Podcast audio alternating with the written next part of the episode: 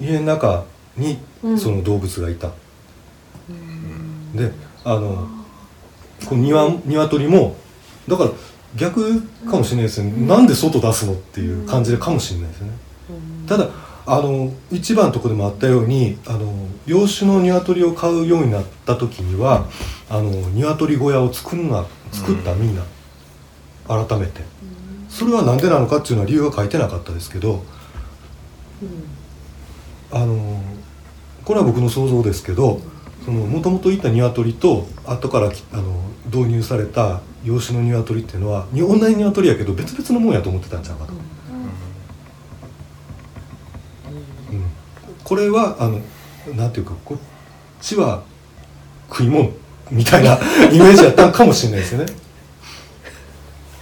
うん。あの食い物やったら外でいいっていうようなかもしれないそういう違いがあったのかもしれません。ちょっとこれは僕のですねあれなんですけど。でえっ、ー、とで土間、ね、に、えー、の上に泊まり竿をつけてで糞よけのむしろ。で夜が明けるとオンドリがバタバタと舞い降りてまず土間庭の中央で勇ましく羽ばたきして時を作る。でこの動作であの一日の魔除けになるというふうに言われていた。あとはあのまあ細かい描写なんですけど鶏はめでたいものであったとか神の使いでもあったとかそういうようなあのことはあのなんていうか別に本に書いてあるわけじゃなくて親からそういうふうに村の人もみんなそう言ってた、おじいちゃんおばあちゃんもそう言うしっていうようなことですね。で多分それとも関連するんですよだと思うんですよね。ならばにあの鶏の水の飲み方を真似して怒られたことがある。どういう飲み方なのかは書いてなかったですけどあの多分そうやってあの動物のようなことをするなっていう意味もあるんかもしれないしあるいはそんなことをするとあのあっち側の世界に行っちゃうぞというような意味もあったのかもしれない。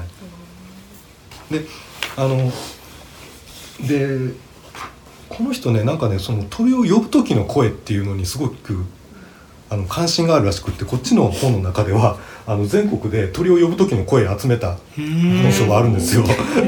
でで彼あの地元ではどうやったかっていうと「ここここ」って鳥のように口をとらせて手のひらを前に出してそうやって呼ぶ。追っ払う時は「ポー」とか「ポ」って言ってたっていう話で なんかちょっとねあのこうし僕らが自然に思うイメージとだいぶ違うんですけどそういう言葉だったそうです。で、えーと、その後ですねだんだんこう自撮りが少なくなってって変わっていきます。でそのそれに伴って言葉や態度も変化していく。で「コーチン」という卵本位の汚い鳥と言われてます。ちょっとなんか東さんがピキってきそうな感じ。がでねこのコーチンっていうのがこれ多分バフコーチンっていうやつのことだと思うんです、これがあの右に書いてますけど。でこいつがねあの中国原産の大型の肉用種体重がオス4.6から5.9っていうか結構大きくなりますよね。ただあの成長が遅いもんで今ではほとんど買われてないそうですがあのでこのコーチンを見た時にあの彼早川幸太郎とかあのその村の人たちは汚らしい鳥と 足にまで毛が生えてるけったいな鳥やという感じであの嫌がったみたいだいぶ嫌がったみたいです。であんな鳥の鶏の卵は飲むのも汚らわしいなどと子供同士で語り合ったっていうことがねだからねあの俺もやっぱりもともとその食べ物ではなかったっていうところが理解されないとちょっと分かりにくいところだと思うんですけど。であの当然そのどっちが優れてるかっていう話もなる。でえっ、ー、と大人も子供もみんな地鶏在来の鶏の卵の方が栄養があるって断言するんやけども現実的には養子の方が増えてきた。増えていった。でえっ、ー、と一番最初のところにも書いてあったけどその養子養鶏を飼うようになって、えーと、傾斜が必要になってきた。で餌もたくさん与えなければならなくなった。で傾斜のことをね鳥山って言ったみたいですよね、うん、ちょっとなんで山なのかはわからないですが。でえっ、ー、とまあでそうやって鳥鶏が商売になり始めたっていう頃ですよね。この早川のこの子供の頃の記憶っていうのは。で商売になり始めてでもうあの村の物持ちだった人がなんか失敗したかなんかであの貧乏になってで鳥屋を始めた。で鳥屋を始めた時にも周りのみんなはあんな金持ちやった人があんなことやるなんてっていう目で見てたみたいです。だから鶏屋っていうのはあんまりこう品が良くないと思われてたようで。でその人があの早川幸太郎のお姉さんがちょっと肺が悪かったんですが鳥の生き血を飲めと勧めに来て。でみんな怖がってやんないもんで 自分であの首を取ってであの生き血を差し出すんやけど 誰も飲まないのでしょうがないからほ早川が飲んだっていう話。でなんか変な味がしたって言ってましたけど書いてましたけど。で、えー、と地鶏はやがて村から姿を消し早川の家でもアンドラという鶏を飼うようになったと。でこのアンドラっていうアンドラとかねレゴフォン多分白色レゴフォン思うんですけど、アンドラっていうのが何なのかちょっと分かんなかったです、聞いたことないですか？やっぱり。ないです。ないですか？ネットでもねなんか似たような名前あるかなと思っていろいろ調べたんやけど出てこなくてあのいくつか「アンダラ」とかいろいろ聞いてみたんやけど分かんなかったですね。まあその君は首切ったが君はらがって誰も飲まずってことはその当時あんま家で閉めたりしなかったんですかね？うん。あのーそもそもやっぱり食用じゃなかっうん。食用ではなかったので卵だけ。卵はたまにやっぱり病人に与えたみたいだしでた食べることもあったのかもしれないですけどうん。生き血を飲むっていうのはまた別レベルの話でもあるじゃないですか。うん。ね。う食べへんかったあ東さんも生き血は飲んでないでしょ？そんなことないですね。いいじゃないですか。ね。ねアンドラロードアイランドレッドを頑張ったらアンドラになりそうですよね。ロードアイランドレッド。ロ聞き取られへんかった。ードアイランドレッド。アイランドレッド。アイランドレッド。アイランドレッド。アイランドレッド。アイランドレッこの時代にロード。アイランドレッド。がおったのか定かじゃないですけどドありそうな感じしますけどねなんかそういう略称みたいな感じでね、うんだってロードアイランドレッド。って長いじゃないですかそうですねああれこれバフコーチンってそういえばあの名古屋コーチンの元になったやつ？うんかもしれないですね、うん。多分名古屋コーチンはネットの情報ではその名古屋の在来種とうん。海外の これなんかな？なんなんとかコーチンをかけたっていう話なんで、うん。うん。ですね。足に毛生えてるんですよね。なんかおると思ってたんですよ。け、け。うん。あのあのウコッケイとかと一緒で。足に毛が生えてる。毛よりだいぶボーボー。ですけどこれ毛なんですか？毛やな。あのまあ羽毛ですよ。えスリッパ履いてるスリッほんまに。ね。そんぐらいへえ。なんか女の人でこういうの履いてる人いますよね。なんかこういう感じのありますよね。あそうなん僕パッと見、ね。うんパッと見たらちょっとかっこいいと思ったんやけどあの当時の人は変な鳥っていう感じだったみたいです。寒さには強そうですね、ああね。メリットあったのに。確かに寒さでこのやっぱり身の引きっていうのがこうすごく姿をめでるっていうのはなんか分かる気がしますよね。なんかこうう尾羽も長いし羽毛もなんかすごいシュッとしててかっこいいし。でね僕はあのこの2つの話やったのはその昔はこうやったからいあの今のはおかしいとかそういう意味では全然なくてこんなんもあったんやなっていうだけでっていうことであの鶏飼うとしたらやっぱりこうなんていう経済性みたいなのをやっぱ無意識に考えちゃったりするかもしんないけどっていうか僕はまあなんかそんな風に思いがちなとこあるんで、まあ、そうじゃないのが普通やった時代もあんねんねっていう場所とか場所に、ね、あるんやねと思って面白いなと思ったんですそれで鶏って寿命何年ぐらいな。何年ぐらいやろなんか結構まちまちやで書いてあること、うん。ね。10年ぐらい？まあじゃあペットとしてはね。まあ。まあちょうどいい。人より長生きしない。そうそうう。ん。な長すぎるとねちょっとね大変な。んでね。自分の死んだ後がとかね。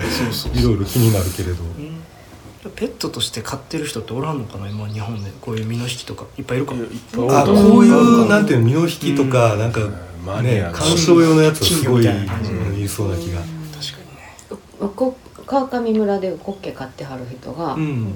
もうペットで買って一うん。匹一羽一羽に名前つけてへ 買ってはるんで。ウコッケイは割とペットとして人気ですよね。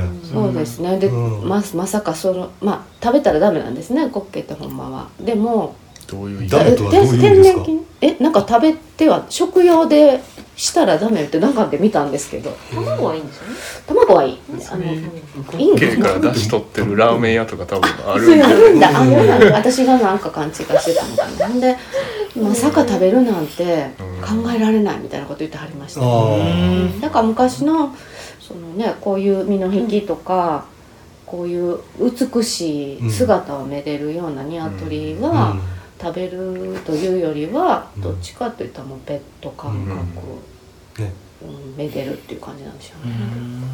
あのいつぞやツイッターで貼ってたあの名古屋コーチをペットとして飼ってる人のツイート。大人になってからどっかから引き取ったやつ。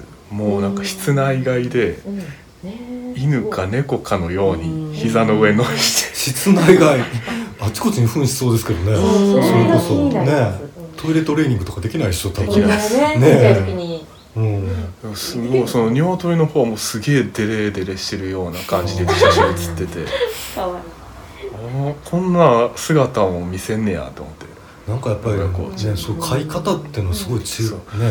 でもそれが子供の頃からそう飼われててそう振る舞ってるなら分かるんですけど、うん。もう大人になってからのやつがそんな振る舞いを見せるなんてちょっと意外でしたね。あのー狐とかああいうやつだと、あのある時期過ぎると絶対もう人になれない。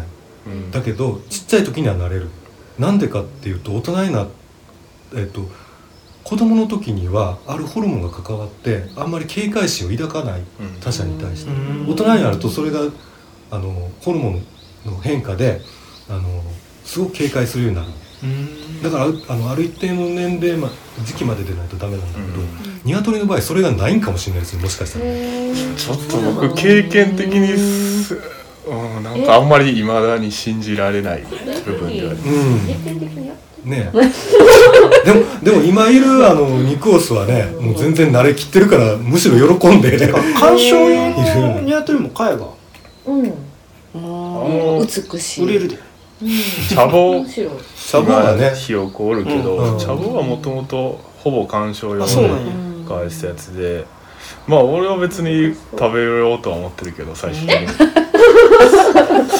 その食べるために育ててるわけじゃないですけど。肉取れるとこあります？じゃあ丸くしそたらあるでしょう。いやそれは足動かしてんねんから筋肉はあるはず、あれやったら あの内臓を取ってうん。丸ごと焼いて、うん。こう肉蒸して食べたらちょうどいい、えー、あもうクリスマスやしね。いやまだまだ置いときますけど。いや僕が茶葉を買い出したのは茶葉はあの収蔵性ってあの巣ごもりする本能って言っていいのかあれですけどそういう性質が結構色濃く残ってる品種で結構その例えば今養鶏場で飼われてる卵養鶏、えー白色レグホンとか、うん。ああいうやつはもう自分の卵を温めることはほとんどない、うん。うんようになっててそういう個体を人間が選抜してきたっていう経緯があって卵をいっぱい産ますために。うん。温めてたらその間産まないんで。うん。えーでもその茶葉は結構その温めると。だからえっ、と他の温めへんやつの卵を茶葉に抱かしてか、えー返すっていう作戦も結結構昔からされてて、面白い、うん、だからえっ、と僕のところの名古屋コーチは今までは卵を抱かなかったんでうん。名古屋コーチの卵を返してもらう放卵要員として茶葉をもらってきたんです。なるほどね。でもその茶葉が帰ろうかという時にうん。名古屋コーチンが卵を抱き始めて。そう急に？嬉しいけどどうした？このタイミングはないだろうっていう 感じ。なんでなんでそうなったんだろう、ねえ。わかんない。えめっちゃ不思議じゃないですか。不思議。おかしいおかしい茶葉が来たからそうなったのかもしいれない。や見せてないんで。え？うんまだ茶葉そうなんがだ。茶葉の卵をもらってきたんです。うん。で深きに入れててもうすぐ帰るなって時にあそういう時？コーチンがずっとあれ座ってるみたいな。へえ感じで。まあだから別に長コーチンはそこまでその収束性を失ってなかったのかもしれない。結構ネットで調べたら言ってることがみんなまちまちで。生体反応みたいなえっとねまあなんか卵が溜まってきたらそういうスイッチ入るみたいないう記述も見たことありますけどへただうちの場合は温め出した時は1個でしたね。ーなんか見えてたねもう中におるなって。なんか。生体をね。確認できたね。まあ分裂するあの段階でほんはほ不思ん議やなうん気まぐれやったんかわかんないですけど。まあそれでも見事何回5話うん。返したんやったかな。まあそんなことがありました。え？で何でしたっけ？途中でしたっけ？何の話だったっけ？なんか待って待って待って待って。ええわかんないけど。一通りでも。コーチンってあの名古屋コーチの元になったのかみたいな話。そんな話ででしたした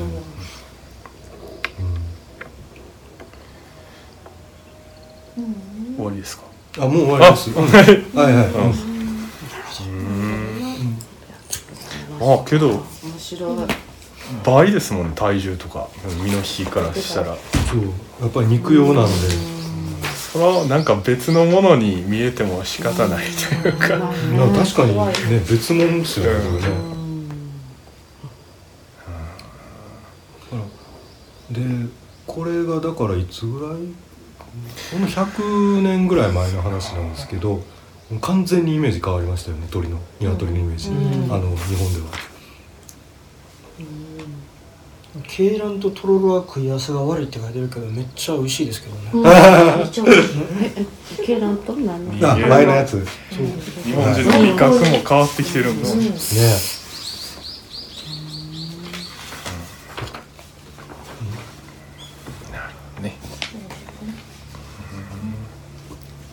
これの違いをでも鶏観賞用で買ってるところってそんなん庭持ってないと買われへんよな、金持ちの道楽？いやけどでもマニアの人とか結構狭いあそうなんや。あー。檻で買ってたりもする。うん。かわいそう。あせやな。なんかあうん。るな。その尾っぽを伸ばすために高いところで監禁して。あお長鳥。お長鳥。あるあるわ。なん。か地面につけないように。桜井の方に。あそうなんだそう見たことないちっちゃいに2話ぐらい入ってるうんこの大きさの子見たことありますうんないです。ないですよね。よくあるやっぱあかんのかしら。いつも気になってて。うん。それは何？外から見えるんですか？2話を見て「って言って。多分都会やったらそうしか買われへんから。どう僕が一回あのシャモとウコッケをもらってきた時に、うん。もらいに行った家ではもうその別にそこはそれほど都会じゃないんですけどもう裏庭のすとこに小屋というかうもう地面から浮かしてうんうん小さな小屋に入れてあって。っへえあそっちね浮かすな。て感じでしたね。うん、そうあとこの身の引きが戦後一旦絶滅して再現復元された。ってなってますけど、奈良のあの大和肉鳥かってそうですよね。うんあれねそうですね。多分戦争とかあると一気にやっぱ途絶えちゃうんじゃないですか。かもしれないですね。食われちゃって。鶏どころじゃないみたいな。うん。音のショックで死んじゃうと。いや食われるんちゃいます？うん。食べられるんです食料。ないからね身の引きだって食べれるわけじゃないのでん。多分。うーん。なあ。ショック死しちゃいそう。教室とかあったんですかね鶏の、かそれはちょっと聞いたことないけどありそうですね確かに。教室？ね。ね。教室。教室？あの全然違うことそうです何言ってんの私も教室って教室でこれね鶏教室になんかね不思議な何言ってんのどうしはったんかなね鳴き声鳴き方を教えるから松野さんどうしたのってずっと思って。あみんなこっち見てみたいな。三はいコケコッコなんかどうしたらいいかなってアメリカ軍が来ても鶏の真似をすれば助かるうん。ななんやろうな笑うとこなんかなとか。いろいろ考えたり今日ね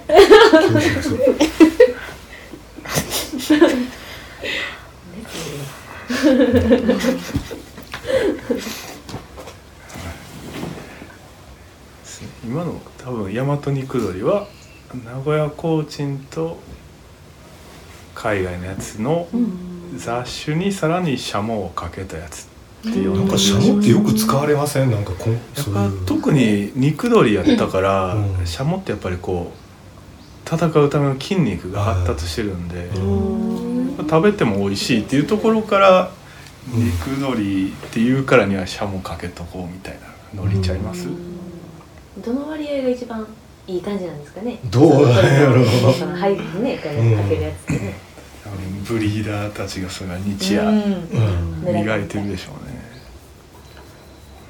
ね。データあれば欲しい。見てみたい。その在来種っていうのがおった時っていうのはブリーダーもそんなにおらんかったんでしょうね。そういう。江戸時代までってことですか？そうそうそう。あそう。あのまあ街中は分かんないけど、あの地方とかでどあのその地方の鳥っていうじゃないですか、なんかそういうのを作ろうと思ってできたのかどうなのかっていうのはちょっと分からない、これはなんか犬とかでも同じようなこと思うんですけど。ね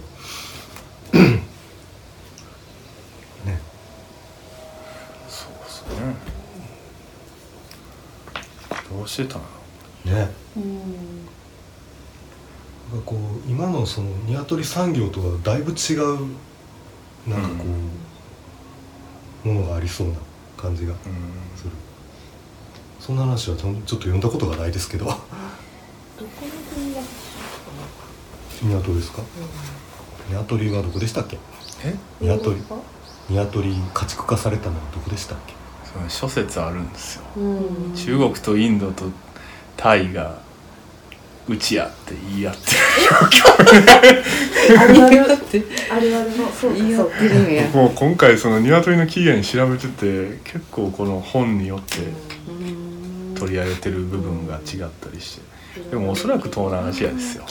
やっぱ赤色夜景が原種って言われてますけど赤色夜景が分布してんのがやっぱ東南アジアが一番多いし、あれ森林に住む鳥そうなんですかね。みたいですね。20年ぐらい前にバリに行った時にはい。バリバリの山間部のウブドうん。はいはのからその、ま、町から海側からウブドまで行く途中車乗ってたらもう別にめっちゃその辺で普通にうん野生化してて、道端に穴掘ってそこに卵産んでえ？温めてたりかわいい。ほんでまあ売ってるんですよ。鳥が竹かごの中に。売られてる大人のもうあの生なんていうか成形っていううん。のかなその大人の鶏が売られててカゴがこう並ん。でて。うんでも20年前の話やから。今どうなのかわかんないけど別に普通に犬とか猫がその辺にいるみたいにニワトリがいてめっちゃいいなってめっちゃ思ったその時にでも犬や猫襲わないんですかね。ねえ。ねえ。犬に襲われそうですけどね。ねうん、確かに。うん。うん。すごいかっこよかった。それ見た暑くて襲う気にならんとかそういうのあったりするねそれかあっちの鶏はもっとシュッとしてて逃げ足早いとかかもしれないですうね、ん。でもああいう地上の鳥ってねあの巣も地上にあるから大体ヘビとかにやられるうんヘビとかネズミとかにやられるから繁殖しにくいっていうふうに聞くけど、そのウブトのさなんすかそれ？ね面白いね。うん。本当に道路走ってる道路走る。うん車からこう外見たらそこでた 卵温めてたりするん。でへー結構だから人がいる方がヘビとかが来にくいとかそんなのがあるんですかね。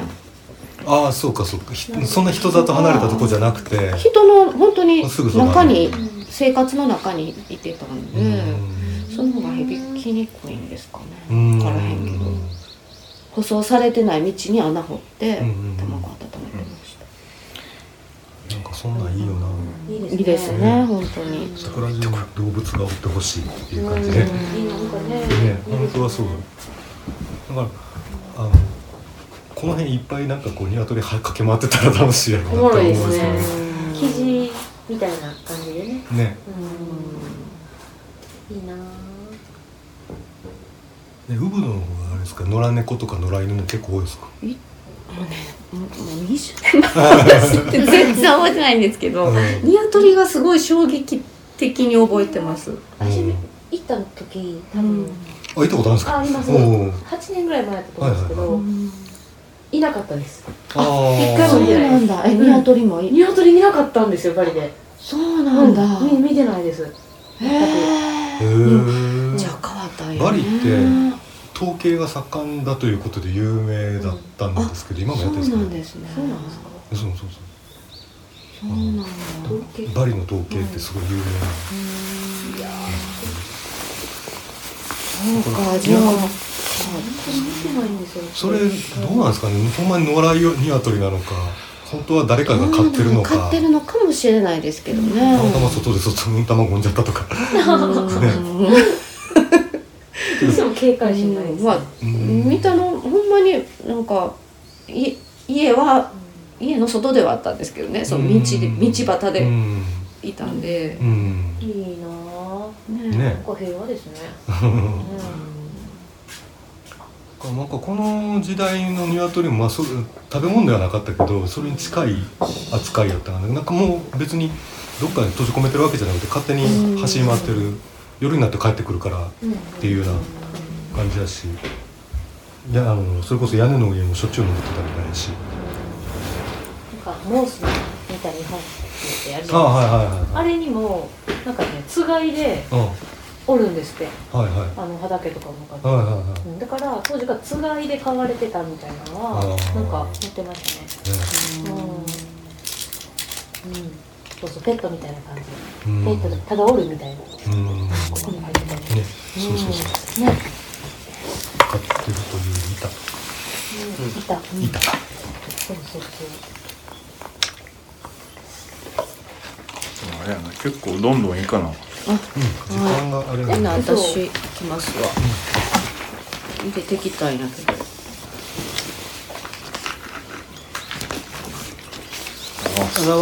これで。あ。あわざわざ。やばいやばいね。あ。りがとうございます。これ。いいんですか？はい。いいんですか？あれ。これ。ありがとうございます。おすごい長い。いやあのなんだっけ？ホッチキスの芯のいらないやつがどっか行ってしまってもう。バラバラのままこれに挟んできたきました。すいません。私は一応この2冊のこの両方笹村いずるさんっていう方が書いた本を、まあ、ちょっとまとめてきてこっちは最後までちょっと間に合わなかったんですけどこれでこのここの表紙のこの黒い抱っこしてるのは、く黒え赤笹かな？なんかこの人が作ったあのニワトリだそうです、やっぱりたくさん飼ってるとそういうことしたくなるんですかねこの方はなんか5歳ぐらいから、うんえー、とニワトリを飼ってたみたいです。もと,、えー、と仕事は美術教師で、えー、と神奈川県小田原で自然養鶏と自給農業をしててうん。田んぼや畑から出る作物の茎や葉っぱ地域の食物残差物を廃棄物などを利用してとニワトリを飼ってニワトリの糞が混ざった程よく発酵した鶏舎の床の堆肥で作物を育て自給する取り組みをされていました。で最初はおじさんが品評会でもらってきたニワトリを山梨のおじいさんがお寺の住職さんだったんですけど元にの元になんか修行に兄弟で行かされてたみたいでそこにおじさんから鶏を預けられた。のが最初みたいです。でもおじいさんははちみあのミツバチとかヤギも飼っててわその血を受け継いでるみたいに書いてありました。で山梨そのおじいさんのところから東京に移り住んでももう鶏が好きで好きでお兄さんと真っ黒い茶葉を作り出したいとビルの屋上で200羽を飼うほど鶏が好きで養鶏にのめり込んでいったそうです。で 自分自分とこのビルわかんないです。私もそれは思ったんですけどね。じゃないとね。で傾斜はビニールハウス。えっ、とこれいいえー、とこのこの本に載ってるところはえっ、と、えーなんだけ傾斜は傾斜になってますけどすみません。これ鳥のえっ、と家がビニ見せ見せてもらっていいですか？あはいどうぞ。ビニールハウススの骨組みに金網を張ってで屋根には、まあ、夏ちょっと日よけになるようにキウイを這わせてるようにな書いてました。で笹村さんが作り出した品種は笹鳥で、赤系統の赤笹と白系統の白笹がいてます、ね。こういう鳥を作りたいっていう自分なりの理想の姿があってこの系系種とこの系種を掛け合わせるとこうなるとかいろいろ考えながらだんだん選抜していってでこの方はトカサトサカの山が5つ揃ったものにしたい。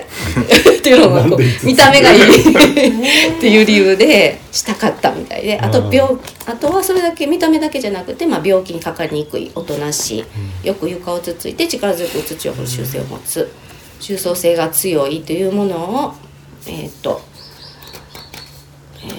まずこれ選抜して品種を作るのが好きだったみたいです。で、えっ、と慶種赤笹と白笹を、えーと純系で育てられてました。うん。で健康な鶏を育てるためにす笹村さんが大切にしていることは発酵させた餌と床で、えー、と声よしっていうそれこそその声を楽しむ鳥すごいなんかいあの純系ですごく弱い鳥みたいなんですけど、というな純純系でその育てられ純純系っていうかああの純粋のその系系統で育てられてるからすごい弱くなっていくんですよね。